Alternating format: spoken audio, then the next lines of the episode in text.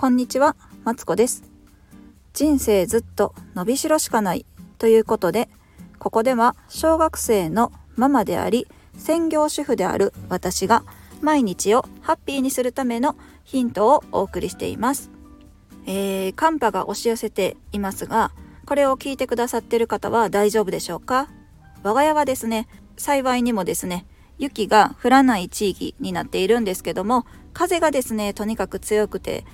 車のね、ドアの開け閉めなんかは危ないなっていうぐらいには風がビュービューと吹いております。どうか、えーこれを聞いてくださってる方、あったかい格好をしてね、聞いていただけたら幸いです。えー今週はですね、マインドセットというね、考え方についての話をしているんですけども、昨日はですね、えーと目標ってありますかということでですねこう願いや目標についてね考えてみたんですけど今日はですね願いを叶えるための方法をお教えしたいと思います。それはねとってもね簡単な話なんですよ、えー願いを叶える方法それは何かというとですね素直になるということなんですね。それができたら苦労せえへんわっていう思ってる方いません？あのね私もね分かっているんですよ。分かってるけどちょっとだけ話させてください。なんで素直になった方がええか話させてください。えっ、とこれ聞いてくださってる方もし願いや目標があるとしてね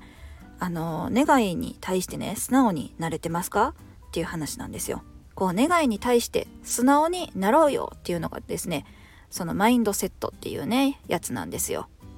でねこのねマインドセットの中ではですねこの素直になれない理由っていうのが過去の環境にあるんちゃうかなって言われてるんですね。でなんでかっていうとですねあのー自分のこう願い事があったとして私には無理やわって思った時にねなんでそう思っちゃうかなって考えるとそれはねあの考え方の癖がねもうそうなってるんですよ。こう何かやりたいって思った時にね自動的にねあ私はこれ無理やわってねブレーキをかけてるからできないわけじゃないですか。でなんで無理やわって思ったんだろうっていうところにねフォーカスを当てていくと例えば親から「あんたには無理やわ」ってねなんかやりたいって思った時にね言われていたりとか「どうせできるわけない」とかね言われていたりするとねあのなかなか素直にこう願いを叶えたいって思ってもねこう無意識のうちにね無意識か有意識かはわからないんですけど、ね、その親とかね周りに言われたことを思い出しちゃうんですよ。どうですか？なんかそんなこう周りにこんなこと言われたなみたいなことありますか？例えば私はねあのファッションにねあんまじ自信がなくてねつい人がいないとねこう買い物がなかなかできないんですけどでその理由がね覚えてるんですよ。主人にねあの昔私緑色の服が好きで着てたら「なんだよその服」って言われたんですよね。そうそれをね覚えていてそれが理由でまたねこう「お前こんなん買って」って言われるんちゃうかなって思っちゃうんですよね。だから例えば気に入った服とか見つけてもその言われた時のことを思い出してこう服をね買えなくなっちゃったんですよだけどももし自分がその服を着たいとして自分が似合ってると思ったらその素直な気持ちに従って買えばええじゃんっていう話なんですよね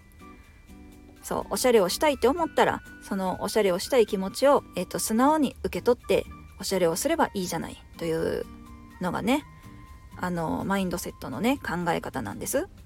ということでですね今日は願いや目標を叶える方法素直になるという話をね、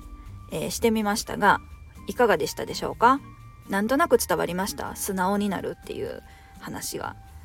やっぱりね人間ねやっぱ大人になってくるとねあのやっぱ昔親や周りに言われたことで思考っていうのがガチガチに固まってくるもんなんですよね。でそれをほぐしてあの柔軟な思考になることによってですね願いはどんどん叶えられるし幸せになりたい人は幸せになれるしあのお金持ちになりたい人はお金持ちになれるよというね話でございました。ここまで聞いてくださってありがとうございます。私も素直になりたいという方はですね是非いいねやチャンネル登録をよろしくお願いします。コメントやレターもお待ちしておりますので気軽に